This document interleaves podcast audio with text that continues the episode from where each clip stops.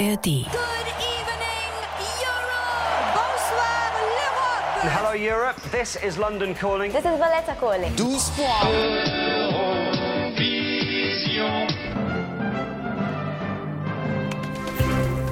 News Junkies. Verstehen, was uns bewegt. Ein Podcast von RBB24 Inforadio. Ja, und heute wird's hochpolitisch. Hat man ja schon gehört, hardcore politisch sind wir heute. Ja, es geht natürlich um den ESC, den Eurovision Song Contest. Der ist nämlich keineswegs unpolitisch, war ja eigentlich noch nie. Es geht um nationale Dramen. Genau, Boykotte, gegenseitiges Stimmen zuschieben oder natürlich auch pathetische Zeichen der Diversität. Angeblich geht's aber auch um Kultur und Musik. Hm, bisschen. Bis, bisschen jedenfalls, genau. Der ESC, der ist zwar erst am Samstag, ähm, aber man kann sich ja jetzt schon kaum retten vor Berichten. Ja, die Halbfinals haben ja auch schon stattgefunden Anfang der Woche. Was erwartet uns da wieder? Wir sind schon ganz gespannt. Wir, das sind Christina Fee-Möbus und Martin Spiller. Aber erstmal schauen wir weit zurück auf die Anfänge des ESC. Der aber damals ja noch gar nicht so hieß. Die Veranstaltung, die startete unter dem etwas sperrigen Namen Grand Prix Eurovision de la Chanson. 1956 in Lugano war es soweit. Die erste Ausgabe hat stattgefunden mit sieben Teilnehmern. Und die Schweiz, die hat übrigens auch gewonnen da.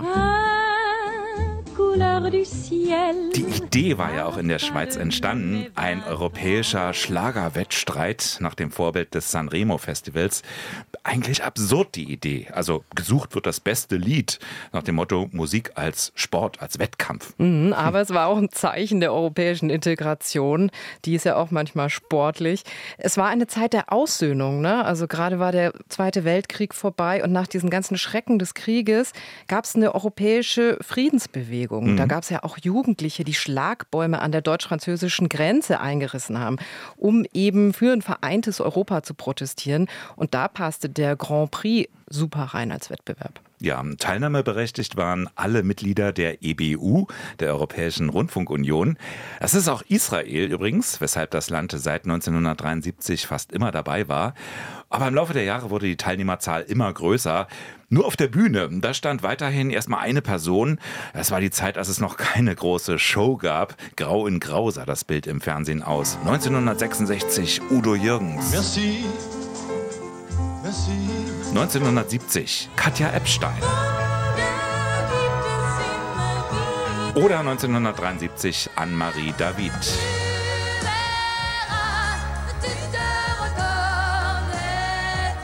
Dann aber ein Jahr später zum ersten Mal eine ganze Band. Ja, die kennt wohl jeder. Das ist vielleicht der bekannteste Erfolgstitel der gesamten ESC-Geschichte. Waterloo by ABBA for Sweden. Watch this one. Ja, und der Dirigent, der hat bei dem Auftritt auch so einen Napoleon-Hut getragen. Das war schon das Zeichen für die ersten Show-Elemente. Ja, das war ja damals auch noch die Zeit der großen Orchester. Ne? Also nach der Ansage des Songs, da marschierte immer erstmal ein Dirigent des jeweiligen Landes ans Pult. Manchmal auch der Komponist selbst. Deutschlands Dauerkomponist Ralf Siegel, der stand da aber, glaube ich, nie selbst. Ja, weiß ich gar nicht genau. Christian Brun aber, der war auf jeden Fall bei Katja Epstein mit dabei. 1982 gab es dann endlich den ersten Sieg für Ralf Siegel und für Deutschland. Da hockte Nicole mit ihrer Riesengitarre auf der Bühne. Ein bisschen Frieden, ein bisschen Sonne. Schön für Nicole, aber mit dem Image des ESC ging es trotzdem ziemlich abwärts. Der Grand Prix de la Chanson galt einfach als verstaubte Rentnerveranstaltung, so als völlig belanglose Schlagershow. Ja, zumal die musikalische Welt außerhalb des Wettbewerbs, ne, die war ja damals dann längst eine komplett andere. New Wave, New Romantics, neue deutsche Welle. Tja, und beim Grand Prix, da sangen Hoffmann und Hoffmann. Nicht so attraktiv. Also es wollte aber auch von der Musikseite niemand mehr so richtig Ja. hin. Zumindest niemand Bekanntes, ne? Aus Angst, die Karriere ist dann zu Ende. Ja, noch Unbekannte auch nicht, weil das wäre dann der Todesstoß, bevor es überhaupt richtig losgeht. Also blieben eher so ein paar Stars aus der dritten Reihe übrig. Oder zusammengestellte Gruppen. Wind zum Beispiel hieß eine. Ja, und das war ja echt mal anders. Also, aber hatten wir ja schon gehört, das war der große Paukenschlag für die Schweden. Oder großer Hit war auch France Gall 1965 im Alter von 17 Jahren. Je sie die richtige Tonart nach ein paar Worten dann doch noch gefunden. Ja, und sie hat auch trotzdem gewonnen, Mhm. ja. Ähm, Céline Dion, die war auch eine Gewinnerin. 1988 hat sie den Titel beim ESC abgeholt. Es änderte sich dann auf der Weltbühne, so historisch gesehen, auch einiges mit der Zeit. Ähm, zuerst kam ja die Osterweiterung, ne?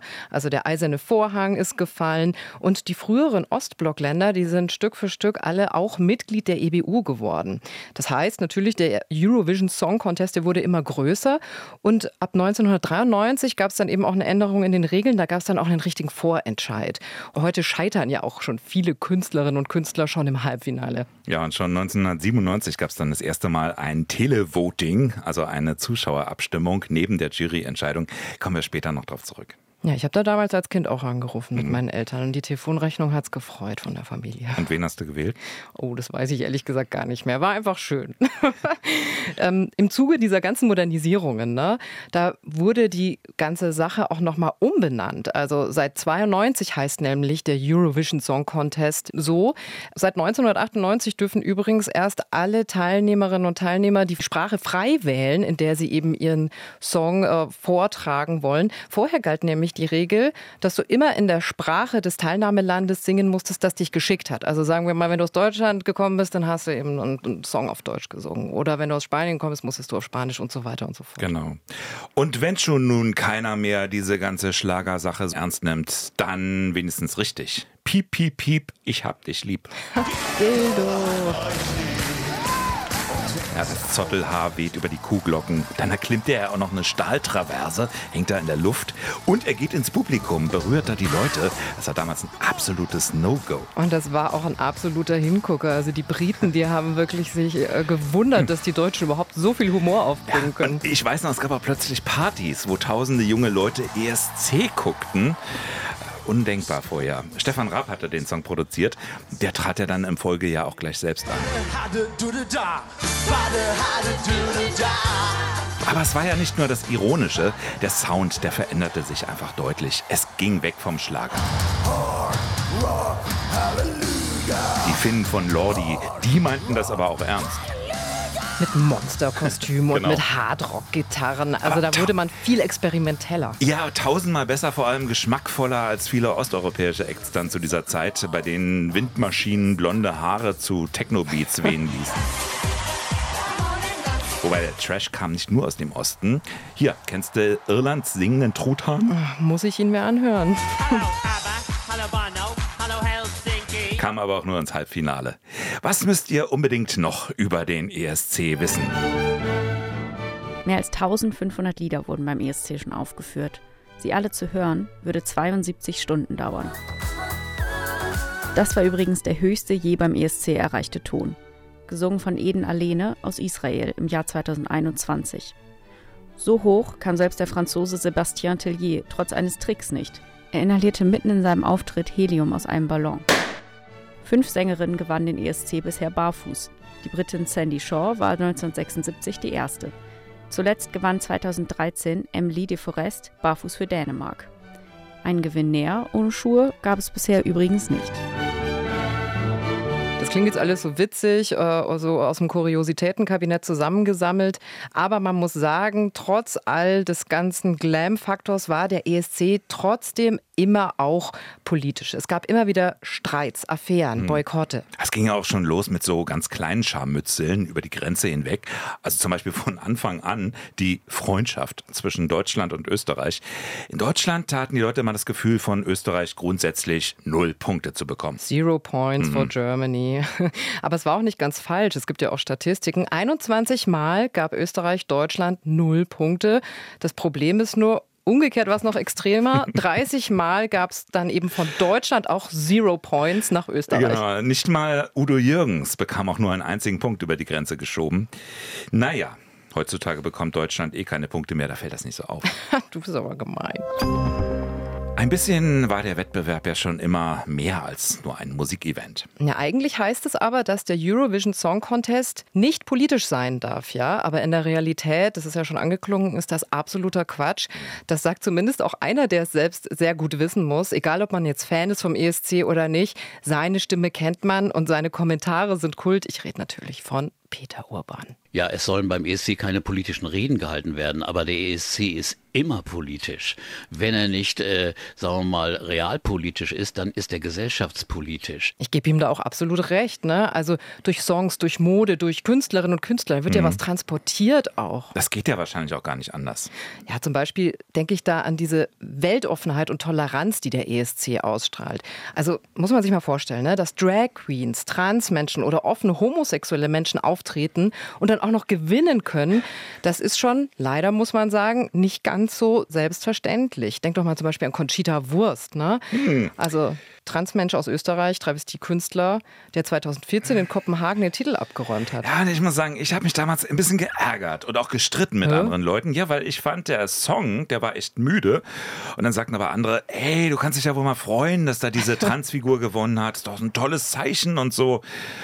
Ein bisschen wollte ich damals irgendwie schon noch, dass ein toller Song gewinnt als Musikliebhaber. Aber vielleicht hatte ich die Zeichen der Zeit damals einfach verpasst. Keine Ahnung. Ja, also ich gucke das auf jeden Fall gerne, weil es ein Spiegel der Gesellschaft ist. Für mich ist dann irgendwie nur zweitrangig, Hm. ob das jetzt ein toller Song ist oder nicht. Das ist natürlich auch beachtlich, ne? Also vor allem, wenn man in Betracht zieht, dass es bei den teilnehmenden Ländern doch viele sehr wertkonservative Regierungen gibt. Ungarn zum Beispiel. Das macht auch für Jenderik den Reiz aus. Zur Erinnerung, das ist der ehemalige ESC-Kandidat für Deutschland von vor zwei Jahren. Ich glaube, was der ESC hat, ist was Offenes, dass der ESC alle akzeptiert. Und das zieht natürlich dann Menschengruppen, die in anderen, in anderen Umkreisen irgendwie eben nicht so akzeptiert werden, wie sie sind, sondern Schwierigkeiten haben, der zu sein sie sind, das zieht dann, dann solche Leute zum ESC an. Der klingt da, wie er singt, oder? Ein bisschen, ja. Der Eurovision Song Contest hat insofern auch total viel für die Interessen der LGBTQ-Plus-Community getan. Da sind sich viele aus dieser Gemeinschaft auch einig. Ja, oder Kroatien. Let Tri heißt die Rockband aus Rijeka. Kroatien hat damit eine schräge Diktatoren-Drag-Show ins Rennen geschickt. Putin-Parodie im Feinripp-Fummel. Das hat die Bild-Zeitung dazu getitelt. Ja, da bin ich ganz gespannt auf den Auftritt am Samstag. Die Message, die ist ja da einfach sehr eindeutig, ne? dass der ESC politische Botschaften vermittelt. Das wurde aber auch letztes Jahr ganz offenkundig. Da hatte der russische Angriffskrieg auf die Ukraine erst begonnen. Und auch wenn es nicht direkt gesagt worden ist, war der Song Contest 2022 eine Demonstration für den Frieden, also eine gewisse Art Solidaritätsbekundung. Mhm. Die Ukraine hat mit Kalush Orchestra am Ende ja auch die Titel gewonnen. Genau, und Russland wurde vom Song Contest ausgeschlossen. Also viel Politik. Weil ich muss sagen, nur am Rande, ich habe das Gefühl, die Musik, die kommt gerade wieder ein bisschen zurück. Ne? Also diese blonden Frauen aus Okay. Osteuropa mit Techno-Beats, Windmaschine. Wieder mehr Künstler. Äh, sogar einige, die doch wirklich was zu verlieren hätten, die man vielleicht vorher auch schon kannte. Und zum Teil auch richtig gute Songs. Ähm, das sind dann oft die, bei denen die Show wieder ein bisschen in den Hintergrund tritt, finde ich. Ja, aber was bleibt, ist nach wie vor diese politische Komponente, egal ob die Künstler jetzt gut oder schlecht sind. Ne? Der ESC, der hat sogar schon ganze Regierungen gekippt. Echt? Ja, in Portugal zum Beispiel. Und zwar mit diesem Song.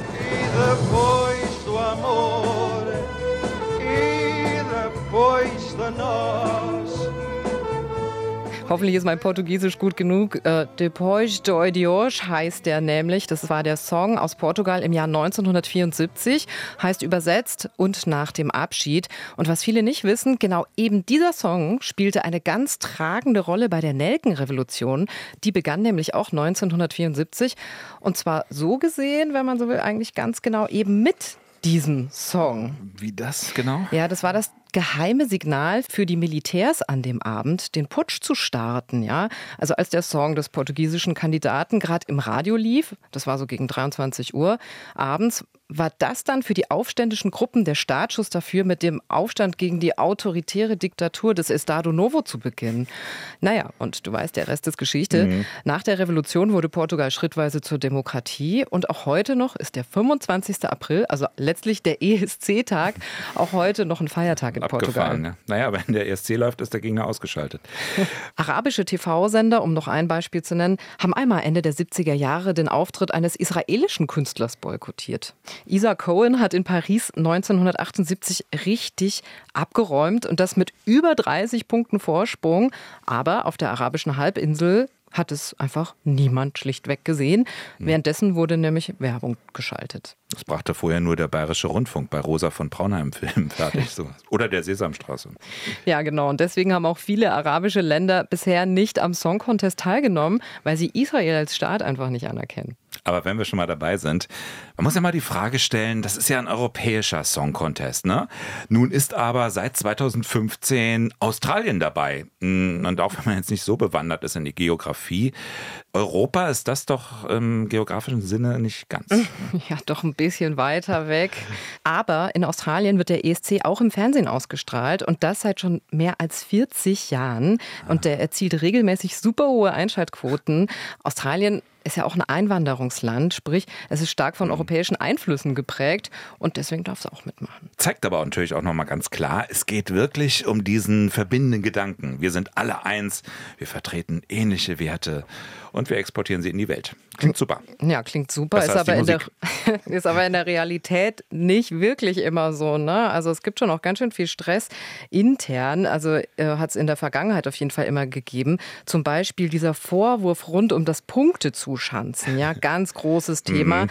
Das war über Jahre hinweg ja das Lieblingsthema auch der Bild-Zeitung. Ne? Da war sogar von einer Punktemafia und so immer die Rede zu der Zeit. Ich weiß noch, ja. Ja, und dann haben sich da alle aufgeregt, vor allem im Westen, weil es so eine Art Solidarität unter den ehemaligen Sowjetstaaten gab. Mhm. Macht ja auch etwas Sinn. Ich meine, die Länder teilen ja oft gemeinsame Geschichte, Kultur, Erfahrung. Es gibt ja in vielen Ländern auch noch einen relativ ausgeprägten Nationalismus. Ah, Unterstützt man dann gerne den direkten Nachbarn. Und dann kann man auch ganz schön lamentieren darüber, dass man so gar, gar keine Chance auf den Sieg gehabt hätte. Wobei ähm, an der einen oder anderen Stelle ist es natürlich auch ganz schön praktisch, einen Schuldigen zu haben für die eigene Platzierung. Ne? Also Deutsch, Deutschland hätte auch ohne Osteuropa selten gesiegt. Ja, die Vermutung habe ich auch. Aber tatsächlich gab es mal diese Regel, dass zum Finale die zehn Erstplatzierten des Vorjahres alle antreten dürfen. Und da waren dann eben überproportional viele Länder aus Osteuropa vertreten Genau. haben eben schon dieses Handtuch ausgeworfen, sag ich mal, für den Contest. Und das hat dann schon einige gestört. Genau, deswegen wurde aber das Regelwerk dann geändert und nur der Gewinner des Vorjahres und die vier größten Beitragszahler, dazu gehört unter anderem auch Deutschland, die sind automatisch beim Finale dabei. Deutschland kann sich also nicht beschweren. Blockvoting, wie das eben auch in Unterfach ESC-Fachkreisen genannt wird, das ist auch nicht nur ein osteuropäisches Phänomen. Vor allem die Skandinavier stimmen gern füreinander. Auch bei Portugal und Spanien oder England und Irland gibt es ähnliche Muster. Also die Vision von so einer paneuropäischen Identität, die muss man schon noch relativieren. So, ich würde sagen, wir sind gewappnet für den diesjährigen ESC. Martin, wo schaust du denn eigentlich am Samstag? Gar nicht. Gar nicht. Und du? Also ich gucke das extrem gerne. Ich habe da immer viel Spaß, mit Freundinnen und Freunden zusammenzusitzen. Tatsächlich habe ich dieses Jahr auch keine Zeit. Ich fahre in Urlaub. Tut mir leid. Tut mir leid, ESC. Sorry. Nächstes Jahr. Wie ist es bei euch eigentlich? Guckt ihr den ESC oder juckt euch das nicht die Bohne? Schreibt es uns gerne newsjunkies at rbb24inforadio.de. Wo immer ihr auch guckt, wenn ihr guckt. Wir hoffen, ihr seid jetzt gut mit harten Fakten rund um den ESC ausgestattet. 12 Points für abseitiges Wissen gehen dann an euch, würde ich sagen. Wer aber doch lieber auf gute Radioinhalte setzt, wenn es um die akustische Wahrnehmung geht. Die News Junkies, die gibt's auch morgen wieder. Und alle Folgen, die findet ihr in der App der ARD Audiothek. Lasst uns gerne ein Abo da. Tschüss. Ciao. News Junkies. Verstehen, was uns bewegt. Ein Podcast von RBB24 Inforadio. Wir lieben das Warum.